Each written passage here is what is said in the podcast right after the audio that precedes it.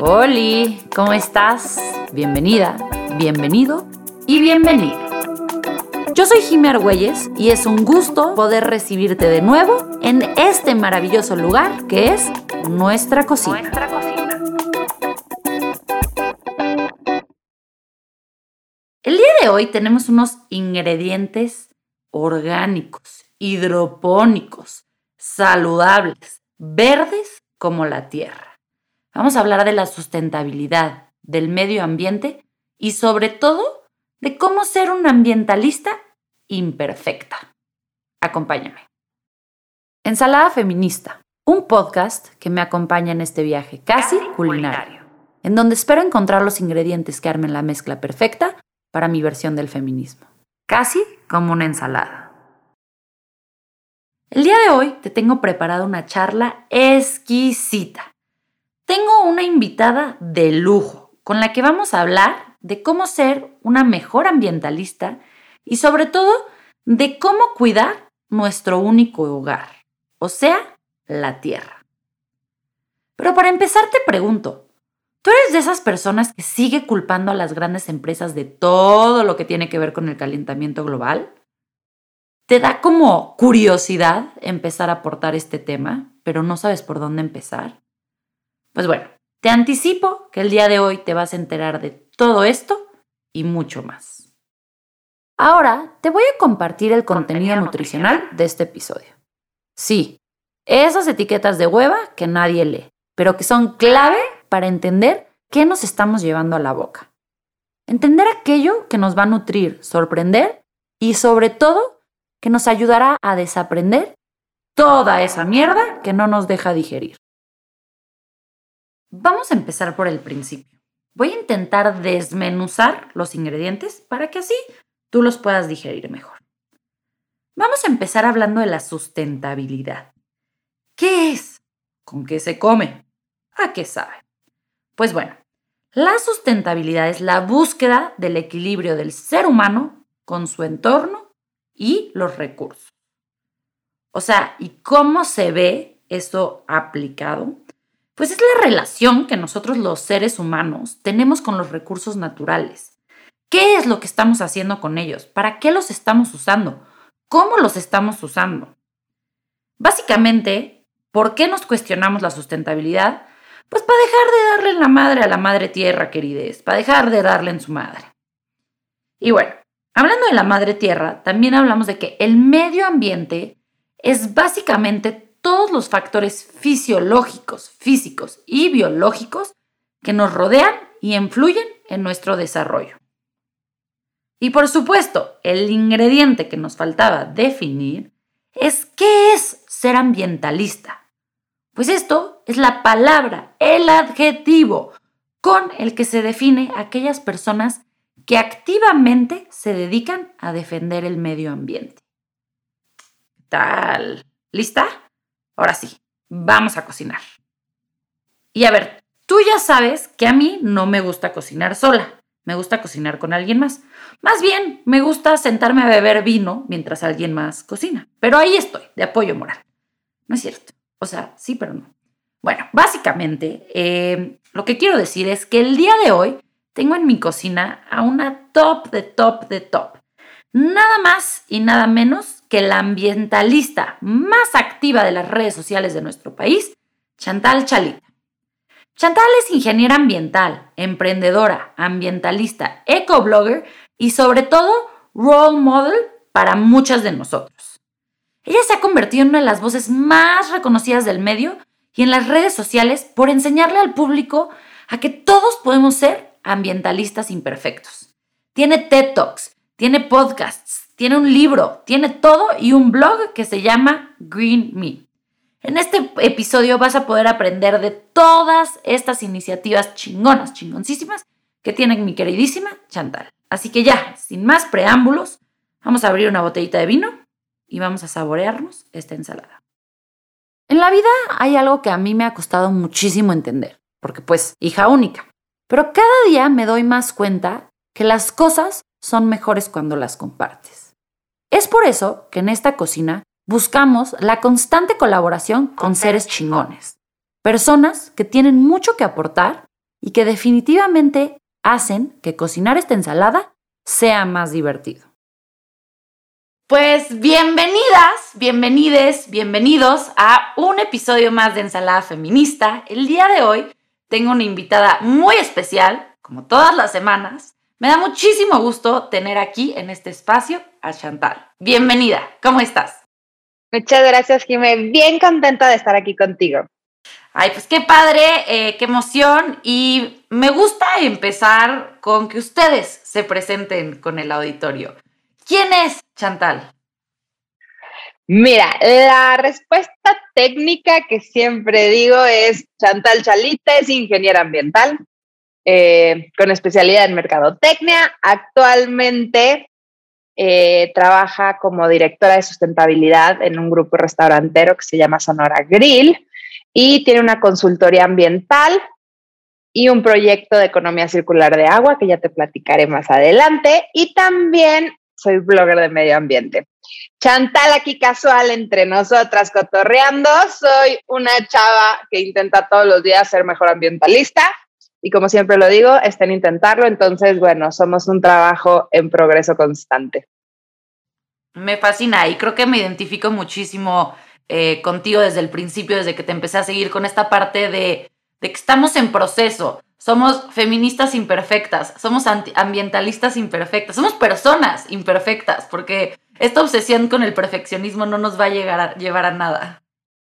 ¿Sabes qué pasa? A mí esa campaña me encantó y creo que a veces digo, es que fue un poquito así como justificación, pero a la vez fue un relief tanto para afuera como para adentro, porque a veces como que creemos que para hacer algo hay que hacerlo excesivamente bien. Y eso es muchísima presión, y más en este tema como de ambientalista, o yo también creo que en el tema feminista, como que hay estos estereotipos, uso mucho esta palabra porque sí hay esta idea en nuestra cabeza de cómo tiene que ser perfecto o cómo debe de ser, pero no hay un solo camino feminista, no hay un solo camino ambientalista porque cada quien vive una vida súper diferente. Entonces se trata de hacer lo mejor que podemos con lo que tenemos y dar lo mejor de nosotras. Y va a haber días que no funcione. lo que les digo cuando saqué lo de ambientalista imperfecto era, ok, si me ves un día en una fiesta y traigo un vaso desechable rojo, no me puedes juzgar por todo el trabajo que llevo haciendo siete años porque un día me viste con un vaso rojo y la gente cree que sí puede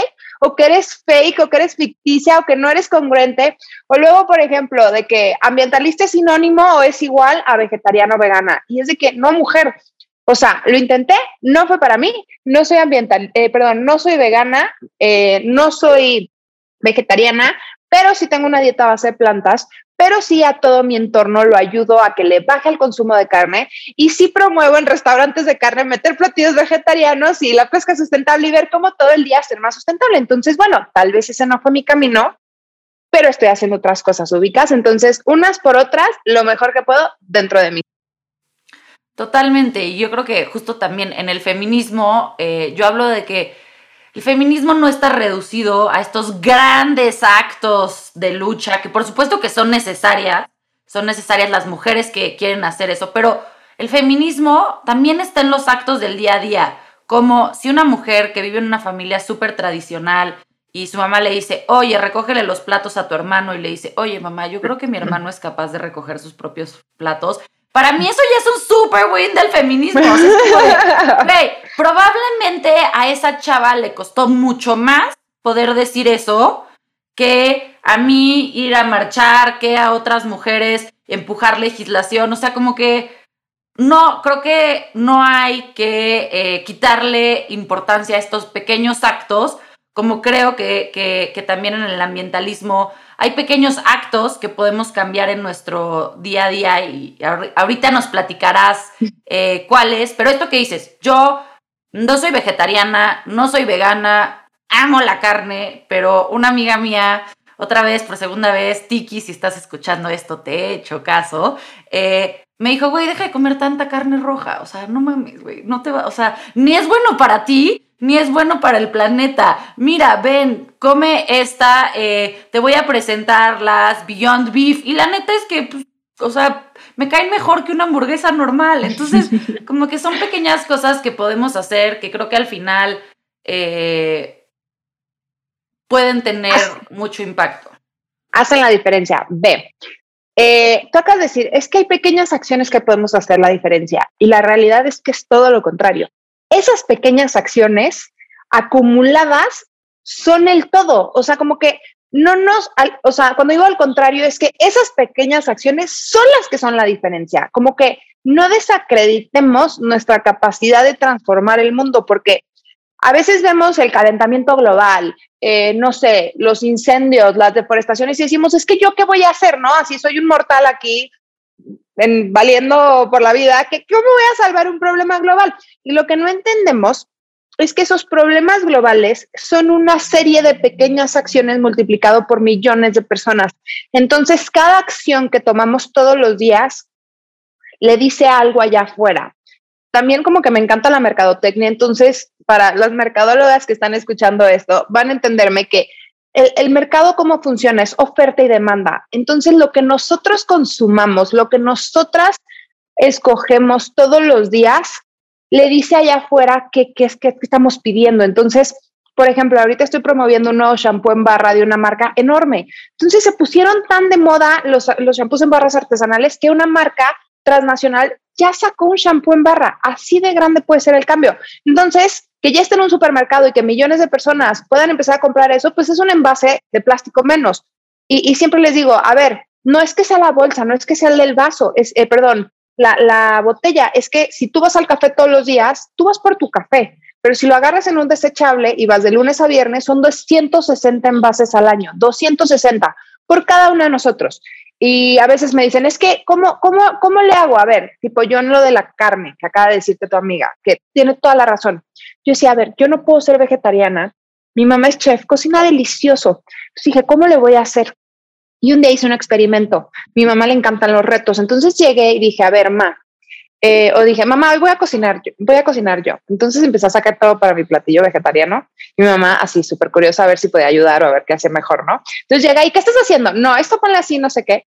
Entonces instauré en mi casa el día sin carne y somos seis y nos ayuda una persona y vive mi abuela con nosotras. Entonces ya somos ocho. Es mucho más trabajo que el que hiciera yo sola. Entonces es conciencia colectiva. Lo que nos hace falta, más que el radicalismo, yo creo, es la conciencia colectiva, que los problemas globales son por estos como entre monopolios, monocultivos, la, no sé, el tema de la ganadería y la carne, no es la vaca en sí el problema, es la granja masiva o el exceso de demanda de carne que ya están poniendo ganadería en donde no debe de haber, como el Amazonas. Entonces, si todo el mundo le baja el consumo de carne, pues ya no van a tener que deforestar para poner más vacas, porque ya van no sé, a solicitar otro eh, tipo de alimento que pueda que no tenga ese impacto. Entonces, de eso se trata el ser un ambientalista. No se trata de andar vestido así hippie por la vida y a fuerzas de Greenpeace o tener que ser un activista. Puede ser todo eso y a la vez no ser nada, porque nada más puede ser tú mismo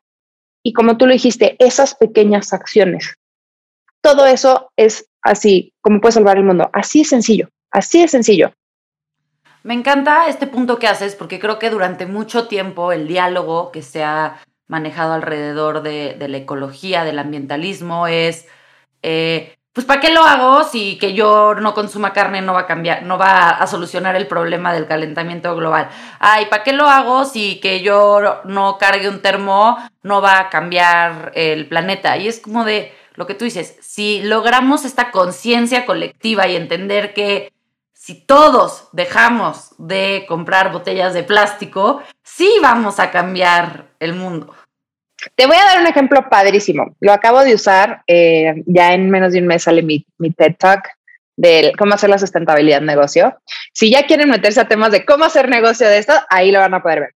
Pero hay un caso de éxito que me encanta. Hablo de la famosa tortuga. ¿Te acuerdas de la tortuga, el video de la tortuga y el popote? Sí.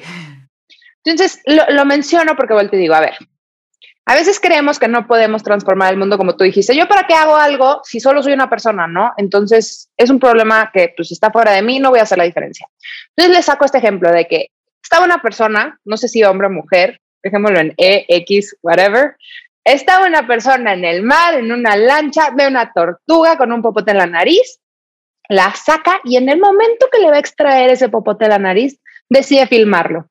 Lo empieza a filmar, lo sube a las redes sociales. No me dejarán mentir, millones de personas vieron ese video. Entonces, ¿qué pasó? Millones de personas llegamos a los restaurantes y empezamos a decir, ¿sabes qué? No quiero popote, muchas gracias. Entonces los restaurantes y los establecimientos empezaron a decir, ¡Ah! no quieren popote, tengo que cambiar de popote. Entonces las fábricas que hacían popotes de plástico empezaron a decir, no manches, ya no me están comprando mi popote de plástico, tengo que cambiar el material de mi popote. Entonces fue tanta la presión social que los gobiernos empezaron a hacer leyes antipopotes y escaló a tal grado que no solo se quedó en el popote, se quedó en el, o sea, escaló a un desechable de plástico, a tal grado que el plástico se hizo el malo del cuento. Entonces, una persona, una tortuga, cambiaron el mundo completo respecto a un producto. Imagínate si hubiera sido un vaso del café de Starbucks, ya sabes, o sea, como, entonces nadie se fijó en el vaso completo de plástico porque todo el mundo estaba metido en el popote. Ese es como el ejemplo perfecto de la capacidad de transformación que tenemos tan grande. Por ejemplo, yo te puedo dar un caso personal. En el Sonora Grill metí un proyecto de economía circular del agua que yo decía, es que no necesitamos botellas desechables ni de plástico ni de vidrio, no necesitamos desechables para servir un producto como el agua. O sea, lo que quiere el consumidor es agua de excelente calidad, deliciosa, fresca, en bonita presentación, o sea, eso es lo que quiere. La botella es solo como el, el, el envase donde se transporta o se sirve, ¿no? Entonces, hice un proyecto de economía circular donde esas, esas botellas se recuperan, se sanitizan y se vuelven a rellenar y hemos ahorrado más de 3 millones de botellas en 36 restaurantes, nada más en un grupo restaurantero. 3 millones de botellas porque una persona decidió decir, ¿sabes qué? No está bien esta acción. Entonces, la contaminación son malos hábitos, son esas pequeñas acciones de todos los días que hacemos inconscientes, como ir por el café, como levantarte y lavarte los dientes y ni siquiera preguntarte qué estás usando, como todos los productos de cuidado personal que usamos, que no leemos la etiqueta y no sabemos ni qué ingredientes tienen. Entonces ya no solo estamos hablando de medio ambiente, estamos hablando de nuestra salud y de todos los químicos que nos ponemos en el cuerpo, allá afuera. Entonces, bueno, medio ambiente, te lo juro, es absolutamente todo lo que me digas. Oye, y ahorita mencionamos eh, acciones como, como la del agua, que me fascina, porque yo soy la típica que llega a los restaurantes y pide un vaso de agua y me ven con cara de, ¿cómo quiero un vaso? No quiero una botella. Y yo, no, güey, no quiero una botella de agua, lo único que quiero es el agua. Está bien, y si me la quieres cobrar como una botella, cóbrame como una botella, pero por favor no me traigas una botella, y sobre todo las botellitas que son como chiquititas y es como, esto ni siquiera tiene sentido. Pero, ¿qué, em, ¿qué cosas dirías que es como lo más importante? Eh, o sea, ahorita hablamos de eh, estos malos hábitos que tenemos eh, los seres humanos por, o sea, como tú dices, ir por el café y entonces tus cafés cinco días por todo el año se vuelve en 250 eh, vasos. ¿Qué son estos cinco, tres o cinco hábitos que son muy malos y cómo los podríamos cambiar? Mira, a mí no me gusta dar así como tips específicos. Acabo de sacarme audiolibros. Si quieren, ahí hay 100, 100, 100, 100, Es más, ya, cancelada esta parte, vayan Pero no, espera, espera, espera. El audiolibro se llama El Manual del Ambientalista Imperfecto y ahí al final te doy 100 tips pero lo que me gusta es crear esta, esta mentalidad, ¿no? Entonces, las tres industrias que más contaminan a nivel mundial, la primera es la petroquímica. El plástico no es malo, el problema es que usamos un material súper bondadoso que dura cientos de miles de años para funciones desechables. Entonces, si quieres eliminar el problema de la primera industria que más contamina a nivel mundial, quítate los desechables. El 50% de todos los plásticos que usas y de todos los productos derivados del petróleo en tu vida son de un solo uso, son desechables que usas de 3 a 5 minutos, de 1 a 5 minutos. Entonces, el primer tip, por eso no te voy a decir, quita la botella de plástico, no.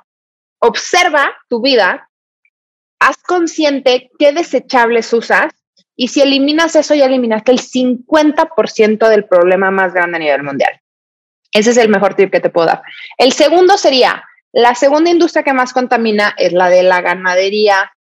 Entonces, como te dije, no es la vaca, es que es demasiada vaca. Entonces, bájale a la vaca, bájale al puerco, bájale al pollo, bájale al consumo de carne y ten un día sin carne, empieza por ahí, ten una dieta base de plantas, experimenta como tú experimentaste con Beyond ya hay muchos sustitutos y si no te gustan los sustitutos, porque dicen tal vez es que el sustituto también no es tan natural y la madre, bueno, ese día come pasta, ese día, eh, no sé, hazte un ceviche de champiñones, eh, haz un arroz de coliflor, no lo sé, hay muchísimas formas de experimentar. La verdad es que la cocina vegetariana y vegana está creciendo espectacularmente. Entonces hay muchísima oferta. Ese sería mi segundo consejo. Entonces, si todo el mundo le baja, se va a acabar el segundo problema a nivel mundial. Y el tercero es la industria de la moda.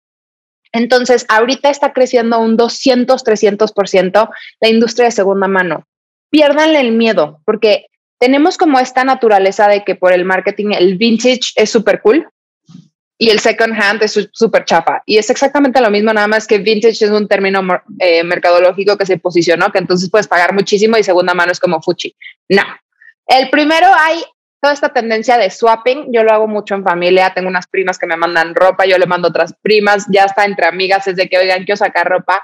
Y hacemos este intercambio. Hay hasta eventos de swapping. Entonces puedes como, no, por ejemplo, a mí que me encanta la moda también, no me peleo con que todo el tiempo quiero estrenar y renovar mi closet, no tiene nada de malo. El cómo es como lo que tienes que buscar hacerlo mejor. Entonces, intercambia, vende y compra segunda mano. Ahí yo hago negocio redondo. Entonces, a veces mi, mi departamento de la moda en mi vida, o sea, ni siquiera tengo que invertir de más porque lo que vendo con eso compro y así me la vivo. Ya si compras, apoya marcas locales, intenta comprar sustentable, o sea, como esas marcas que te sepas la historia. Y ya, eh, por último, pues si vas a comprar moda rápida, o sea, fíjate que sea lo más posible de buena calidad, que sea atemporal, o sea, como esas partes de que te dure la ropa. Y los textiles se reciclan. Necesitamos crecer la, eh, ¿cómo se dice? Esta, esta mentalidad de reciclaje en la ropa, porque solo reciclamos el 3% de los textiles. Ahí, bueno, casi me linchan, por eso te digo que es todo un tema. Mis seguidores casi me linchan cuando subí una campaña de HM que habla del reciclaje textil, pero fueron los primeros pioneros en México y me consta que se recicla. Entonces, en HM, en CNA, ya puedes llevar a reciclar tu ropa. Y me consta que mucha de ella eh, se dona, mucha de ellas se, se, recicla y se hace un subproducto para aislante o para rellenos de automóviles o de colchones. Entonces sí se le da segunda vida. Y otra de ellas ya se está demandando para hacer más ropa. Entonces puedes crear economía circular. Esos serían como mis tips a grandes rasgos de las tres industrias que más contaminan. Y como te digo, hay muchísimas cosas que hacer. Es que te pongas tu creativo y escojas qué te queda a ti. Exacto. Y creo que esta parte que dices como de mm, hacer un poco de reflexión de nuestros días día a día. Creo que también eso, eh, a mí, por lo menos en lo personal, es lo que me ha llevado a cambiar los patrones. Porque obviamente la primera vez que eh, esta misma amiga, amiga misma amiga me dijo como de, güey, no comas tanta carne. Y yo, vete a la chingada, me encanta la carne. y ya, pero sabes, como que me dejó la espinita y yo, madres, pero pues, güey, si un día no como, o sea, no como ningún producto animal, tampoco me va a pasar nada, no me voy a desnutrir, o sea, como que, y, y, fue, igual, no te voy a decir que fue de un día para el otro, pero fue este proceso como de, ok, ya fue un inception. Con el fast fashion también. Yo antes era la número uno consumidora de Inditex y me la vivía comprando a lo pendejo y todas las semanas iba y, justo, no te voy a decir que no soy adicta a las compras, porque sí lo soy, y todo, el mundo que me sigue lo sabe, pero eh, he cambiado mis patrones de compra. Es como tú dices, busco eh, emprendimientos locales de mujeres eh, que tengan igual un tinte más sustentable y también como más humano en la parte de justicia social.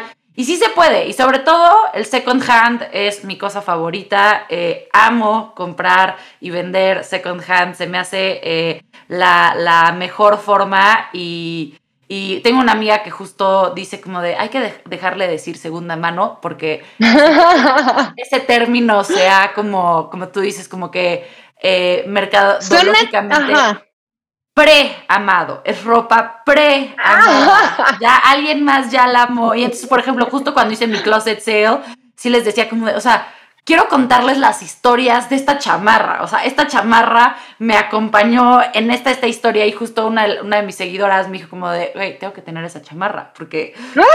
O sea, trae magia, trae tus vibras y es justo eso, o sea, como que también eh, veamos esa parte padre que puede ser compartir eh, historia, como nos volvemos como todas un gran mundo de la hermandad de los pantalones mágicos. Este, Me encantaba esa película.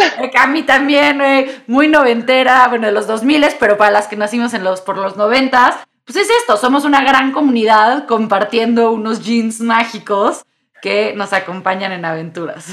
No, aparte déjate tú de eso. Cuando compras fast fashion, la probabilidad de que la mitad de las personas que las, te las topes tengan la misma prenda es altísima. Y el pre-love a mí, ya la neta, cuando viajo, ahorita ya está creciendo aquí, pero si no, cuando viajaba, por ejemplo, en Estados Unidos, las strip stores, o sea, donde estoy pongo en Google Maps strip stores, y es toda una chocoaventura, porque me he encontrado, o sea, de que hasta prendas Dior, Oscar de la Renta, o sea, como hasta marcas super nice súper baratas. Entonces dices, no manches, es así, se me hizo un hobby. O sea, para mí encontrar la joya de la corona en el second hand es toda una aventura que me encanta. Entonces, pues bueno, tú puedes hacer de tu vida, te juro, lo más ecológica que quieras.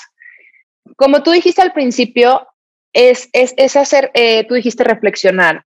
A mí la palabra conciencia es de mis favoritas porque siempre digo que ser consciente es tener la opción de hacerlo diferente. Entonces, si tú pecas porque no sabes, pues no sabías, ¿no? Es por negligencia, no tenías ni idea de lo que estabas haciendo. Si tú eres consciente, tú ya sabes que puedes hacerlo diferente, o sea, tú ya sabes que esto está mal y que tienes otra alternativa. La verdad es que hoy en día no tienes que inventar el hilo negro. La solución que tú quieras está al alcance de tu mano, está en un clic en Google. O sea, entonces nada más es buscar y escoger hacerlo diferente. Entonces, la contaminación son malos hábitos. Ya sabemos que los hábitos cuesta cambiarlos porque rechazamos el cambio, pero si te determinas a hacer un cambio pequeño todos los días, lo que tú dijiste, un día me levanto y voy a comer sin carne. Un día voy a ir al supermercado y voy a leer los ingredientes y voy a escoger el producto más natural. O otro día voy a escoger el hecho en México. Otro día voy a comprar algo, o sea, al artesano, voy a apoyar a mi comunidad en vez de comprar algo comercial. Otro día voy a, no sé, hacer un producto do it yourself, ya sabes, de limpieza, les, les, recomiendo cañón, el bicarbonato y el vinagre blanco, son tus mejores amigos. Entonces, otro día, no sé, me voy a comer un plátano, hoy voy a subir un reel de esas pequeñas acciones de todos los días en mi casa voy a comerme un plátano y con ese plátano voy a hacer el fertilizante más fregón que hay para mis plantas. Entonces voy a dejar de comprar 100 mil químicos y así te vas uno tras otro y se vuelve un estilo de vida. Y es tu estilo de vida y eres tu ambientalista, tu modo pero bajaste tu impacto negativo en este mundo y de eso se trata.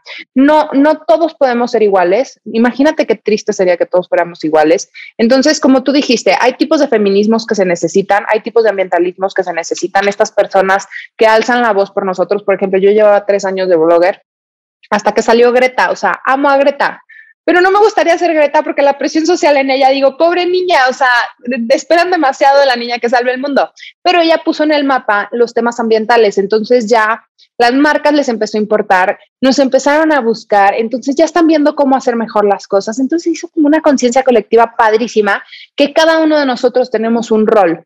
Entonces, si eres doctor, si eres dentista, si eres maestra, si eres abogada, si eres lo que quieras ser, está poca madre ya hasta también me he visto y hago reels así donde hago el ridículo con tal de que pongas atención que dentro de tu profesión y dentro de tu estilo de vida puedes hacer la gran diferencia. Entonces, mi invitación es solo inténtalo. Siempre digo, ese ambientalista está en intentarlo, solo inténtalo porque ya tienes la opción de hacerlo diferente.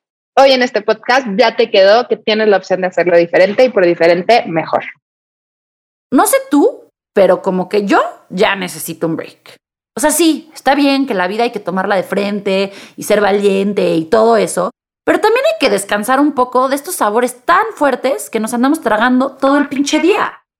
Así que te voy a compartir algunas cosillas para que justo te refresques un poco. Y bueno, antes de seguir con esta plática, quiero que profundicemos en un tema específico. Vamos a hablar de la congruencia que no es nada más complicado que la relación entre nuestras ideas y nuestras acciones. O sea, que seamos lógicos en nuestra forma de vida, que lo que sintamos, digamos y hagamos haga sentido. ¿Y esto cómo se ve en términos de sustentabilidad? Bueno, pues es un poco que si sientes que quieres ayudar al planeta, empieces a hacerlo y que te hagas consciente de que tus acciones en el día a día tienen la capacidad de cambiar el mundo, tienen la capacidad de hacer un impacto real. Y a ver, digo pequeñas acciones porque de repente a todos, a mí incluida, se nos bota y se nos van las cabras al monte y de un día para el otro, como el primero de enero, decidimos hacer una dieta extrema, que vamos a ir al gym todos los días, nos inscribimos a 20 programas, vamos a correr todos los días 20 kilómetros. Y la realidad, dude, es que eso no es sostenible. Si bien nos va, aguantamos tres días. La mayoría después del primer día ya no lo vas a hacer. Y esto también aplica para las acciones de sustentabilidad. Tienes que buscar pequeños cambios que no distorsionen completamente tu rutina de tal forma de que no los vayas a adoptar, pero a la larga, acumulados, van a generar un cambio en el mundo. Como el ejemplo del popote, o el cargar un termo, o el eh, llevar tus propias bolsas al súper. A ver, o sea, por más floja o flojo que seas, no es algo que te cuesta tanto trabajo y de verdad esto sí impacta el mundo. Y hablando de estas acciones y de nuestro impacto, creo que también es muy importante que utilicemos este momento para hablar de la congruencia con los demás. A ver, es muy fácil estar en nuestra casa echados viendo Netflix y ponernos a echarle mierda a la gente eh, que está haciendo algo, que está allá afuera, que se pone eh, en tela de juicio en las redes sociales. ¿Y a qué voy con esto? Que si tú ves a Chantal un día que trae una botella de plástico o me ves a mí un día que hago un comentario sexista, no se vale tirarnos a la basura, no se vale decir, eres una incongruente, no se va a decir todo lo que has hecho en la vida no sirve de nada, porque a ver, somos seres humanos. Y lo que te quiero decir es que ponernos allá afuera, tratar de enseñarte, es ya ponernos un escalón más arriba. No un escalón más arriba porque seamos superiores, pero porque nos estamos exponiendo a la crítica social para tratar de cambiar el mundo. Entonces, antes de tirarle mierda a otras personas por sus acciones o por no ser congruentes según tú, Pregúntate tú qué estás haciendo. ¿Tú qué has hecho hoy por el medio ambiente? ¿Tú qué has hecho hoy por la eh, igualdad de género? Y después, platicamos.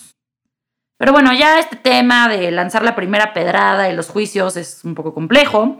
Eh, nos da para toda una barra de ensalada eh, aparte. Y pues esa reflexión la vamos a, la vamos a poner en el, back burner. Y hoy nada más quiero que, que nos quedemos con la idea que esos pequeños pasos esas pequeñas acciones sí cuentan y cuentan mucho. Pero bueno, basta de mí. Regresemos con nuestra invitada. Ahora sí a que Chantal nos cuente qué bicho le picó para meterse en estos temas. Exactamente. Ya, ya no hay excusas para, para no intentarlo, pero vayámonos unos pasos atrás. ¿Cómo inicia eh, esta, esta aventura ambientalista? Eres ingeniera ambiental.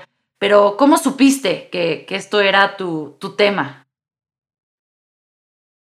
Amo mi historia porque muchas personas creen que crecido toda mi vida con esta familia súper ecomigable y la fregada. Y la neta es que no. Es, o sea, mi sueño era ser model, modelo. Yo era lo más consumista, cero consciente. Y en segundo semestre vi un video que se llama The Story of Stuff. La historia de las cosas está en YouTube, dura 20 minutos, se lo recomiendo muchísimo, cambió mi vida. Porque yo estaba estudiando mercadotecnia y este video básicamente lo que dice es que entre más consumimos, más infelices somos. Entonces me empecé a cuestionar muchísimo de que, madres, yo no sé si me agarró en un día, si ya sabes, emocional, si ese día te estabas cuestionando, o sea, tu existencia pura. Yo decía, madres, ¿qué voy a hacer el resto de mi vida? ¿Voy a vender qué? ¿Voy a trabajar para qué? No le voy a sumar nada al mundo, ni voy a ser más feliz. Entonces fue así como una crisis existencial. Y decía, si no puedes contra ellos, úneteles y quise estudiar green marketing que no existía. Al final del día lo que hago hoy, pero no existía en aquel momento. Entonces existía ingeniería ambiental, que es ingeniería química, que en la vida pensé volver a ver química enfocada en sustentabilidad. Y me encantan los retos, entonces como que me gustó, la coordinadora me dijo, no es para ti, como que todavía me gustaba ser más necia, y dije, aquí voy, claro que sí, Demo, mira, hoy le la saludo, yo creo que te quedaría con el ojo cuadrado. Y, ¿y qué? Y pues ya, ahí empezó. Entonces en la carrera pasé como toda esta crisis de empezar a saber como demasiada información, todos los problemas ambientales mundiales que había. Entonces estaba súper abrumada. Entonces quería ser esta ambientalista perfecta. Por eso me peleo tanto con el estereotipo o intento como que presionar demasiado en dejar el estereotipo porque quería ser esta persona. Quería que me aceptaran mis compañeros porque no, no, no me veo, no soy lo que esperas de un ambientalista. Entonces como que me peleaba con esto y buscaba esa aceptación. Entonces intenté ser vegana, intenté ser zero waste, intenté ser Greenpeace, intenté ser todo y no me salía natural. Entonces una amiga me dijo, Chantal, nadie oculta la cruz de su parroquia, eres precisísima, güey, o sea, supéralo. De que tienes una familia tal, vives de tal forma, deja de pelearte, mejor dime qué puedes hacer con esto. Y ahí fue así como que también me iluminé y desde entonces abrí el blog, dije, este es mi estilo de vida, y lo más padre es que cuando realmente siento que me convertí ambientalista, es cuando abrí el blog y yo quería como que compartir esta información que sabía.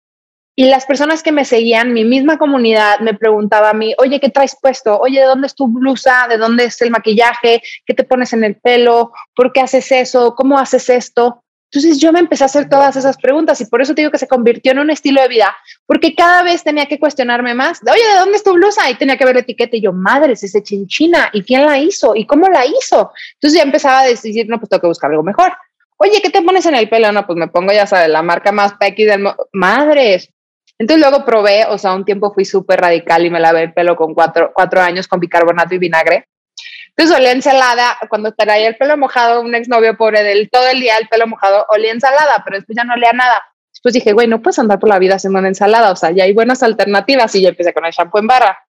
Y ahorita mi pareja usa shampoo en barra. Entonces está padrísimo porque pues ya como que vas experimentando hasta que encuentras lo que te queda a ti. Y en este camino, pues te digo, he hecho muchísimos proyectos, he trabajado con muchas empresas, restaurantes, hoteles, eventos, eh, y pues ando feliz porque ya, ya es una congruencia pura de que si un día la riego no pasa nada, otro día estoy feliz cambiando el mundo, pero siempre lo estoy intentando y, y ya no sufro, ya me divierto, ya lo disfruto, ya lo comparto y digo, duro, intenta lo mejor que puedas, eso, eso es suficiente, nada más sí lo tienes que intentar. O sea, el ser consciente es, ok, quiero hacerlo mejor, déjamelo llevo a la acción, no es como a mí lo que me digan no pueden ofenderme en el aspecto de que sí, que incongruente y así, pueden herir mis sentimientos, mas no pueden negar que yo sí soy un ambientalista porque tengo una serie de proyectos y acciones que me respaldan. Entonces, de eso se trata.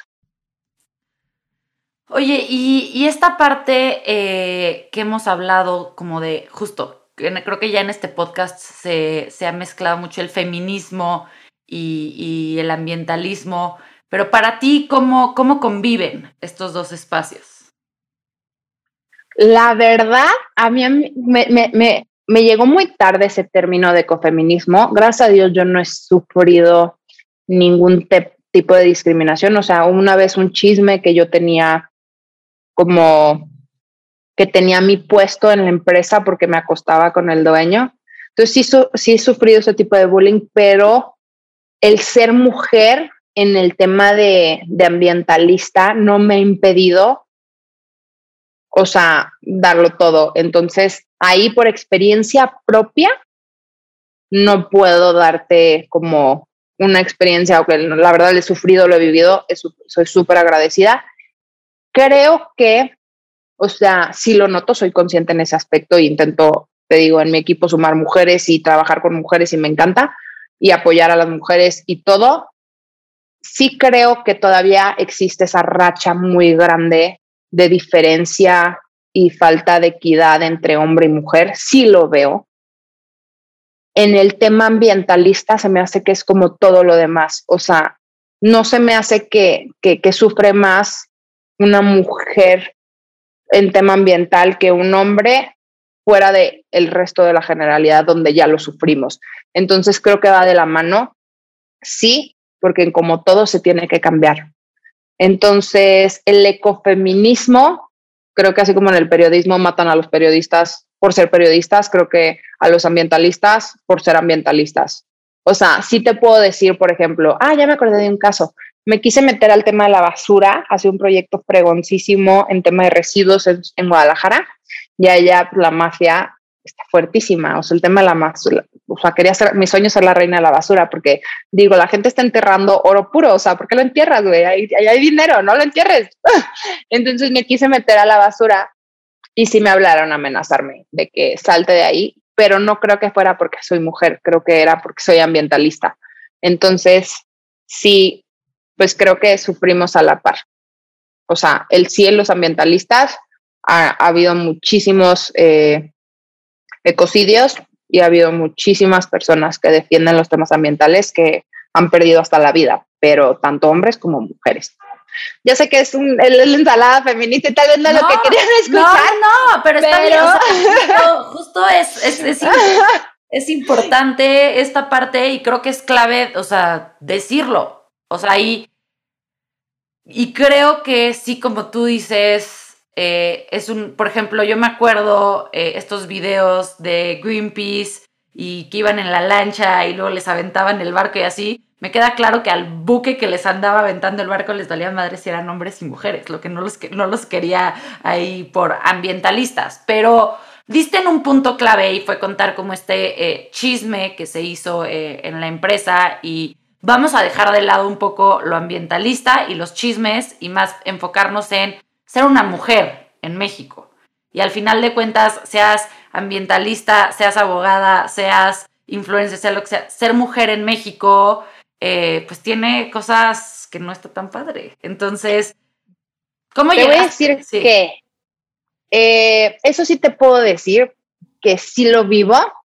O sea, mi físico, mi altura, mi personalidad extrovertida, esa seguridad con la que trabajo, con la que eh, ¿cómo se dice?, trabajo o hablo de mis temas o lo que tú quieras, sí se presta mucho, pues trabajo con muchos hombres, tengo muchas reuniones y comidas, así que soy yo one en one, yo y un hombre. Entonces sí se presta mucho a malinterpretación, tanto de afuera, tanto como de la otra persona, pero también abre muchísimas puertas. Entonces, digamos que soy consciente de esto y lo uso a mi favor en lo que yo sé que me va a generar un beneficio y en lo que me va a generar algo en contra, soy precavida. Entonces pongo mis límites, veo los horarios, eh, veo cómo me comunico. Entonces sí entiendo esa racha. Creo que en esta, eh, perdón, sí entiendo esa como, no racha, la palabra que quería decir era, entiendo ese, esa problemática que hay, esa diferencia esa brecha, esa es la palabra que usar, esa brecha que hay entre un hombre y una mujer. Pero creo que encontrar el balance y el equilibrio es tan, tan, tan difícil. De eso se trata la vida en todos los aspectos. Porque a veces hasta yo, o sea, sí, me, sí digo, de que no me puedes, puedo salir encuerada, pero no me voltees a ver, no me chifles, no me digan, no me nada. Pero luego te arreglas así cañoncísima, lo que quieres es que te volteen y te digan qué guapo y que no sé qué. Entonces, ¿dónde está el equilibrio entre no me veas, y pero quiero que me veas, que me digas que estoy guapísima. Entonces, pues también pobres hombres ahí siento que los confundimos o hay demasiados mensajes.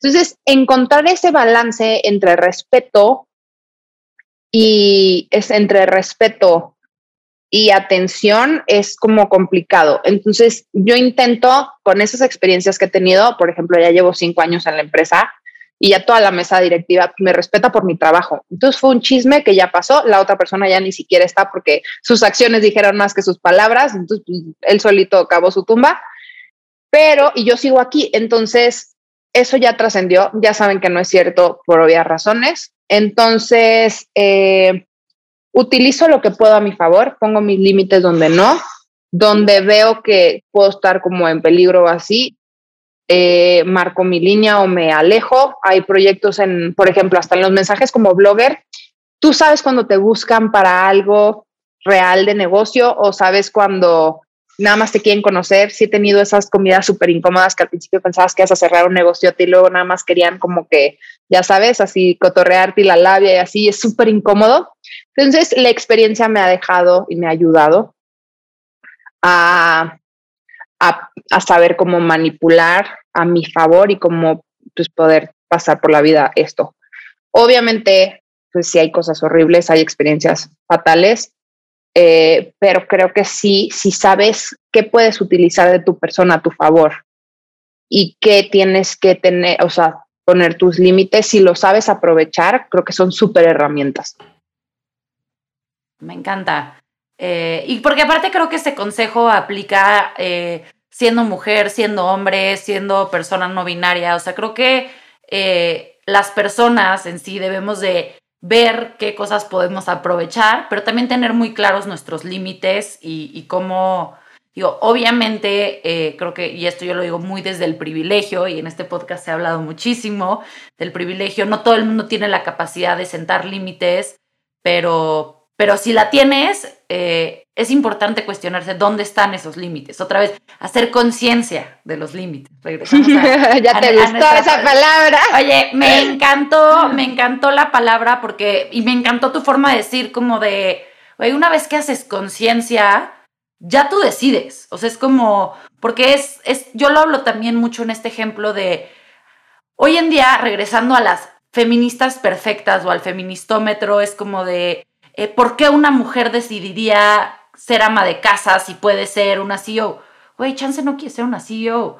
Eh, Chance es, güey, su sueño. O sea, yo tengo muchas amigas que estudiaron conmigo la carrera que dicen, güey, yo lo único que quiero hacer es estar con mis hijos. Y viene para mí el, donde está la clave es, si hay una conciencia de saber que puede ser 200 cosas y entre ellas una es dedicarte a tu casa y a tus hijos y le eliges, de huevos, ¿quién soy yo para decirte que eso no lo puedes elegir? Te vas a reír, ¿eh? Mi caso personal, ahorita traigo un ritmo en el que trabajo yo creo que 20 horas de 24. Y, y, siempre he dicho, o sea, yo no quiero seguir con este ritmo, yo quiero casarme, quiero tener hijos, quiero ser mamá y estoy dispuesta a super sacrificar gran parte de mi chantal empresaria por eso, porque es como, es mi prioridad en mi vida, o sea, si llego a los lugares más altos que he llegado en mi carrera profesional y de repente ver que estoy sola y decir, güey, es que esto, esto no me llena, o sea, si quiero ver una mini yo, si quiero estar en familia, si quiero todo este conocimiento y todo este estilo de vida que he hecho y toda esta conciencia, compartirlo con alguien y no sé, entonces, pues sí, son prioridades. O sea, yo creo que al final del día de lo que se trata, fuera obviamente de las experiencias feas que hay, o sea, hay gente mala en el mundo, eso no se puede negar. Entonces, fuera de las experiencias malas de los, de los feminicidios, de, de todas estas como donde se viola como el respeto personal a la mujer.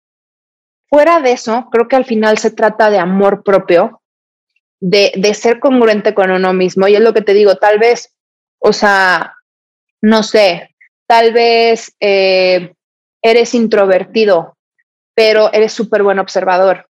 Entonces puedes aprovechar ese conocimiento que adquieres nada más por observar para después utilizarlo a tu favor en la chamba, decir, no sé, alguien que habla todo el día puede que no observe, ¿no? Entonces tú llegues con esa persona y le digas, oye, esta persona tal o esta cosa tal o tal vez aquí si eres súper analítico. Entonces tal vez esa es tu bondad y es tu habilidad y la puedes aprovechar al máximo. Entonces ya se trata de habilidades, características y gustos y amor propio. Los límites son, ok, esto no se siente bien, esto no está cómodo, me puedo quitar de aquí.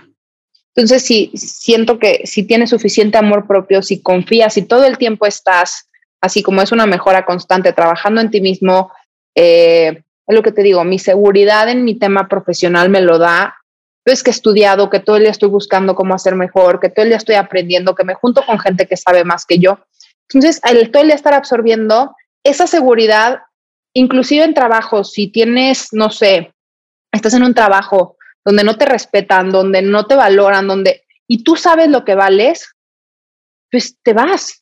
O sea, gracias, con permiso, no puedo y punto. O sea, y buscas lo que sigue. Entonces, sí, sí, sí, te digo, sí entiendo todo lo malo que está en el mundo, pero para los privilegiados, para las personas que todavía, en especial las mujeres, que creemos que no tenemos lo que se, que se necesita o se requiere, creo que es más falta de valor personal y de seguir queriendo, lo que te digo, estamos al alcance de cualquier cosa que en un, en un clic, o sea, ya hay internet gratis en muchísimos lugares, entonces puedes aprender, puedes buscar mejorarte, puedes buscar trascender, puedes, o sea, no sé, creo que vivimos en un mundo, de hecho hay una, un amigo que me decía la frase de que Chantal, el mundo hoy en día está mejor, es, es la mejor etapa de toda la vida del ser humano, con excepción de lo ambiental. O sea, la cantidad de oportunidades, por más que ahorita haya guerra, si ves la historia, siempre ha habido guerras, es una locura. la pobreza, o sea, como que ahorita hay tanta tecnología, tantas posibilidades, tanto todo, que nada más falta, ahora sí sería budista, como concentrarnos en nosotros mismos, trabajar en ser mejores personas y dar eso mejor de nosotros para esparcir más luz en el mundo. ¡Ah, qué cursi! Pero sí. No, pero muy cierto eh, y muy, muy sabias eh, palabras. Oye, y ahora regresemos a tu pelo eh, que olía a, ensalada, a ensalada en ese periodo. Yo también intenté el vinagre y bicarbonato, yo no lo logré, tengo que confesar que sí, ahora me, me, baño con shampoo en barra y me parece excelente que ya no tenga que agarrar el vinagre y echármelo en la cabeza.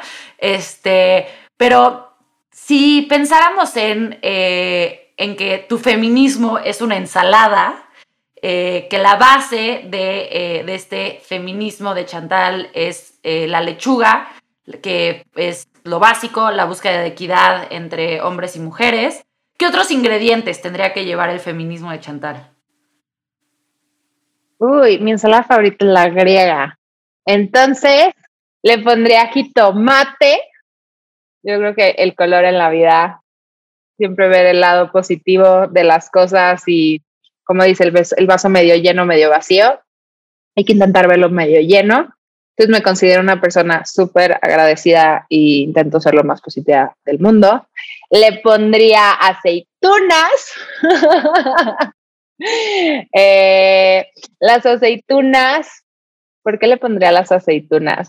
Tienen este sabor como medio amargo de la vida también, pero de aprendizajes. Entonces creo que de todo hay que aprender. Como mujeres, como personas, como todo, creo que las experiencias en la vida eh, buenas o malas, son aprendizajes y lo sabes ver. Entonces, lo que me ha enseñado la vida casi siempre es cuando me pasa algo, eh, otra vez, sin ser radical, si me pasa algo malo o estoy en una situación que no me gusta, o me enojo, o estoy triste o así, en vez de cuestionar allá afuera, me cuestiono a mí misma de que por qué estoy sintiendo esto, o por qué tengo que estar viviendo esto, qué tengo, qué estoy aprendiendo de esto. Entonces, he aprendido mucho a ver hacia adentro entonces, eso sería hasta el amargo de afuera, ver por qué me toca aprender eso. Eh, el morrón, el morrón, el famoso morrón. Te vas a reír, como 25 años, tengo 30. De mi vida dije, nunca voy a comer morrón, nunca voy a comer morrón, y ahora como morrón. Entonces, nunca digas nunca. Eh, la vida es un cambio constante. Eh, la vida es un, es lo único constante en la vida realmente es el cambio. Entonces, lo que vivas, haya, haya sido lo que haya sido que hayas vivido, nunca se va a repetir. Hay una frase que me encanta que se llama Panta Rey, que es uno de como mis mantras de vida, que si me tatuara, eso me tatuaría, que dice que todo fluye. Y la metáfora es que estás parada en un río, te avientas ese río y te vuelves a parar en ese lugar y te pregunta, es exacto, eh, o sea, es lo mismo si te paras en ese lugar y te vas a volver a aventar ese río y te dice que no, porque el río ya no es el mismo, tú ya no eres el mismo, ya viviste la experiencia. Entonces, hayas lo que hayas vivido, eso puedo hablar hacia las mujeres que, por ejemplo, yo tuve muy malos novios, tuve elecciones pésimas de novios por dos. y siempre me tocaban cuernudos y siempre escogía mal, ¿no? Entonces, pero siempre es diferente y siempre había una lección que no había aprendido. Entonces, hasta que la aprendí y hasta que hubo suficiente amor propio en mí, ahorita mi pareja hay veces que hasta yo me hago jarequiri o me hago menos y me dice, Chantal, ¿por qué? O sea, levántate, te amo, no, no hagas eso de que, te juro, no, por ahí no va. Entonces, está padre porque el morrón, el saber que, que, lo único constante en la vida es el cambio, te da la oportunidad de hacerlo completamente diferente cada vez que quieras y reivindicarte y transformarte todos los días. Entonces, coger quien tú quieras ser. Hombre, mujer, binario, lo que quieras. Eh, ¿Qué más? Y por último, mi queso feta. Eh, ay, eso sería como lo dulce de la vida, que a veces no puede, nos hace medio mal, pero nos gusta. Entonces, no seas tan extremista, date tus placeres de vez en cuando. A mí me caen muy mal los lácteos, toda la vida fui alérgica, pero puta, como me gustan.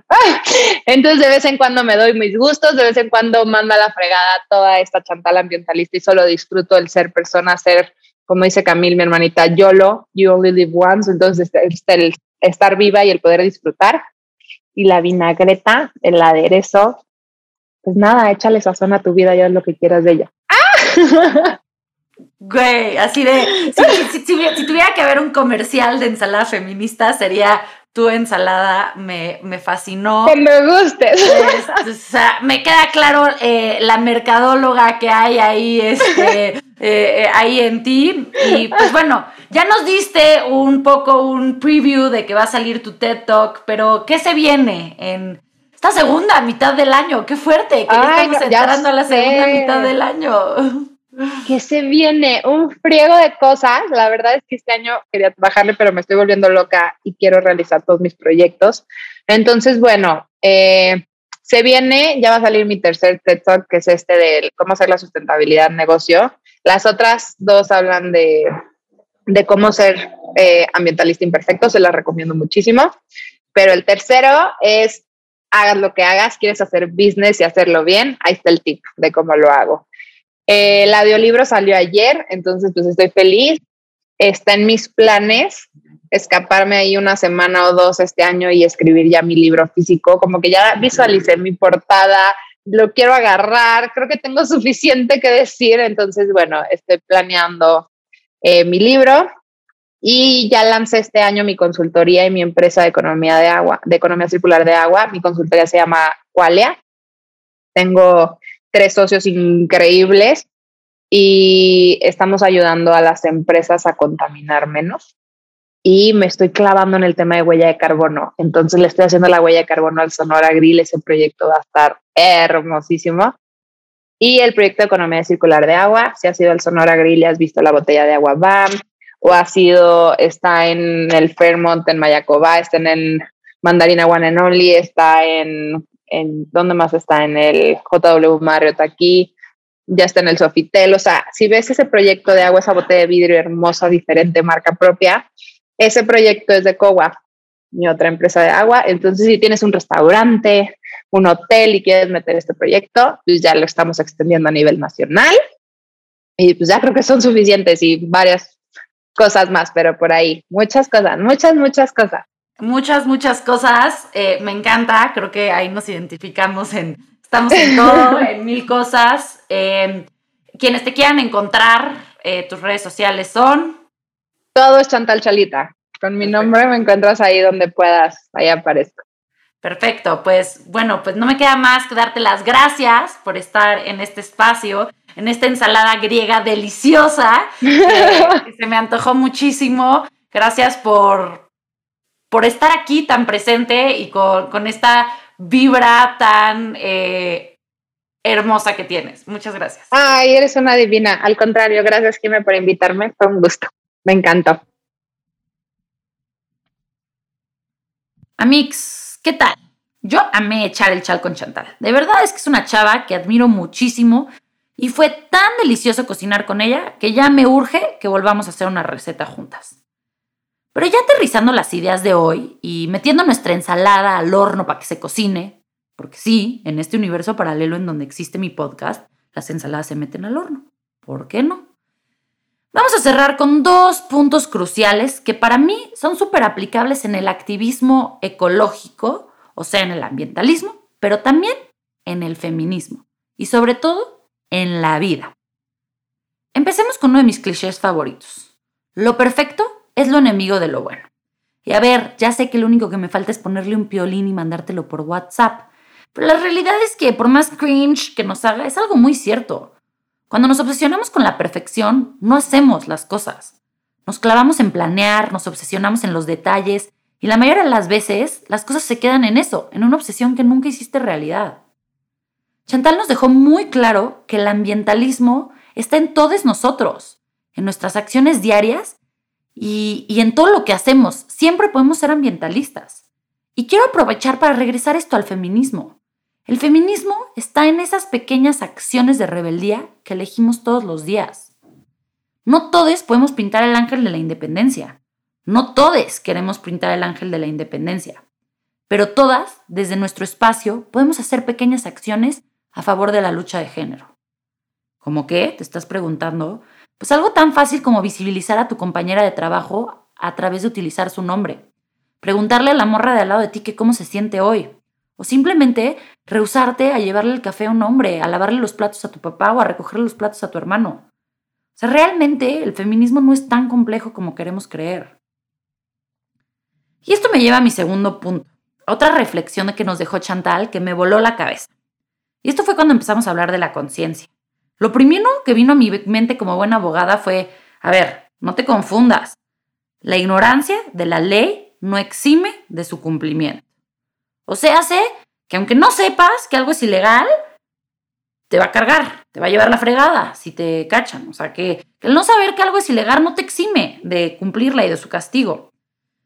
O sea, básicamente eh, lo que yo pensaba es que eh, si tú no sabías que un popote era malo y tenía un mal impacto y lo usabas, pues de todas maneras estabas jodido y la gente te tenía que regañar. Pero esta sabia mujer y ser humano me cambió el chip y me hizo ver las cosas de una forma más sabia. No le podemos exigir a la gente que actúe si no sabe, si no tiene conciencia. El hacerte consciente de un tema es lo que te permite tomar las decisiones de hacia dónde irás, de si seguirás con tu comportamiento de siempre o si vas a cambiar. Y entonces mi invitación del día de hoy es que cada día nos hagamos más conscientes, que aprendamos más, que sepamos más y que tomemos más decisiones informadas que nos informemos de todo aquello que nos rodea y nos afecta y nos hagamos responsables de nuestras acciones, que no culpemos a la ignorancia, pero que tampoco juzguemos a los otros por no saber. En fin, básicamente lo que quiero decir es que hay que echarle ganas en esta vida y nunca dejemos de aprender, porque eso es lo que nos va a hacer mejores personas, amigos. Y bueno, con esto llegamos a nuestro fin, al fin de este episodio, un episodio más de Ensalada Feminista. Quiero dar las gracias a todas las mujeres, a todas las personas que están detrás de Ensalada Feminista, a Daniela Áviles, a Estefanía Rosas y a todas las personas que hacen este sueño realidad. Pero sobre todo, como todas las semanas, te quiero dar las gracias a ti, a ti que me escuchas, a ti que nos sigues semana con semana y recuerda, si quieres mostrar tu cariño, por favor, déjanos un rating en Spotify, en Apple Podcast, nos puedes dejar un comentario y danos follow para que nunca te pierdas un episodio de Ensalada Feminista. Te mando un beso, un abrazo y nos vemos la próxima semana. Muchas gracias por ser parte del viaje del día de hoy. Sin duda, me quedo con varios ricos ingredientes de esta charla, con elementos que suman a mi recetario personal. Nos escuchamos la próxima, con más. Más personas que a través de su feminismo cambian la forma en la que pensamos y vemos el mundo. Más temas que deconstruir y más ensaladas que crear.